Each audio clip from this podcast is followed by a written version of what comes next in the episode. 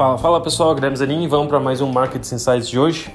E hoje eu queria comentar com vocês a rentabilidade dos últimos seis meses aí, de janeiro a junho, final de junho, início de julho,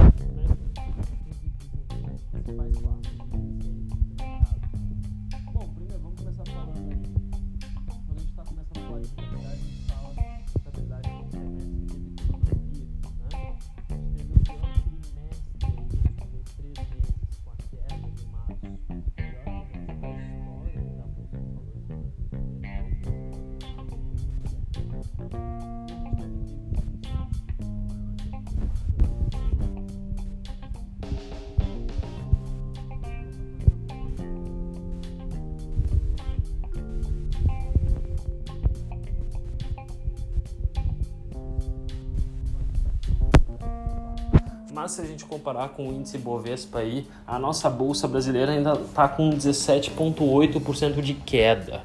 Isso quer dizer, o mercado brasileiro aí está muito em defasagem comparado com o mercado americano, pelo motivo de, é, de que basicamente lá eles têm muitas empresas de tecnologia.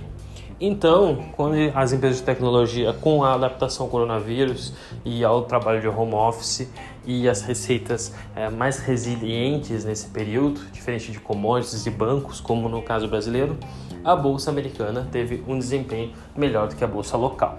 Então a gente vê aí, num dos piores semestres da história do Brasil, mesmo a bolsa tendo o melhor trimestre de recuperação, a queda foi tão vertiginosa no primeiro trimestre que a gente acabou ainda num desempenho negativo da bolsa, tá? O índice Small Caps teve queda de 20,73%.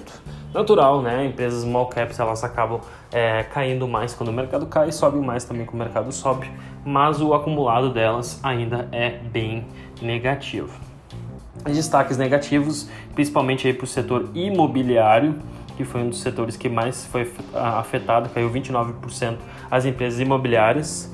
Já o IFIX caiu apenas 12%. Então, assim, os fundos imobiliários caem menos do que a bolsa, certo? São mais resilientes e principalmente porque têm dividendos.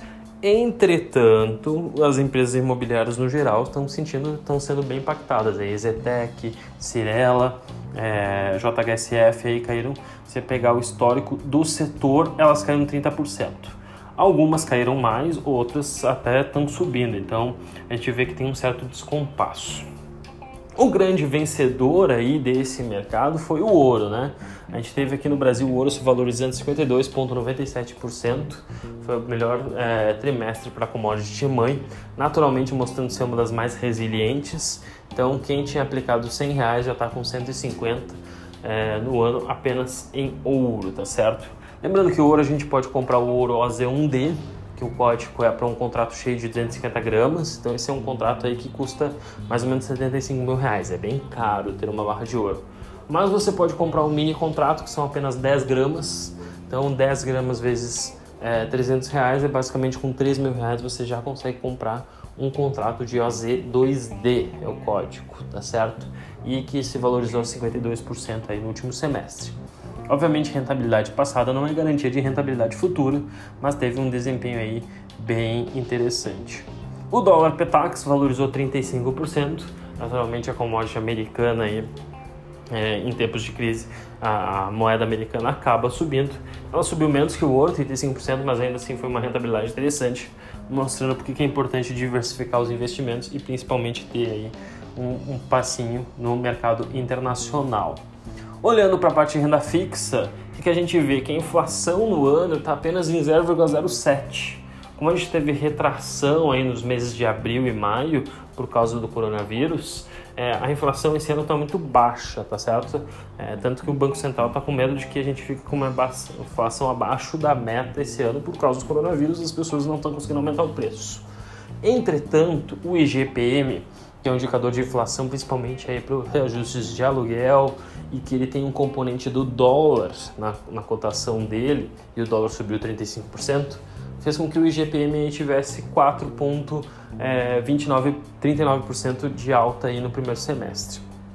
Eu gosto de falar e frisar que assim, a maioria dos componentes do IPCA para as pessoas, é, no mínimo a partir de classe C, B e A, basicamente não é a inflação real dos investidores. Por quê? Porque essa inflação é basicamente do feijão, do arroz, daqueles consumos mais básicos. Agora, se a gente começa a pensar em aluguel, se a gente começa a pensar em outros custos que a gente tem no dia a dia, a nossa inflação aí, reajuste, por exemplo, de casas, de escolas, é, é muito maior, tá certo? Então, a inflação verdadeira, eu gosto de pensar como IGPM como uma proxy um pouco melhor de inflação. E, e se for para pensar como, como o IGPM, se ela faz mais sentido para você, a gente está com uma inflação de 4,39. Em compensação, a renda fixa, já os juros caíram a 2,25, mas o Selic aí acumulado do ano está em 1,75, porque lembra que a Selic vai caindo ao longo do tempo, mas é, ela esteve mais alta aí nos últimos três meses, então o acumulado dela está 1,75. De novo, se você for para pensar pela proxy do IPCA, pô, a gente já está aí com praticamente 1,60 de ganho. Entretanto, se você olhar com uma proxy IGPM, a gente já está perdendo para inflação. E lembrando que o projetado para o ano que vem de inflação tá, tá em 3%.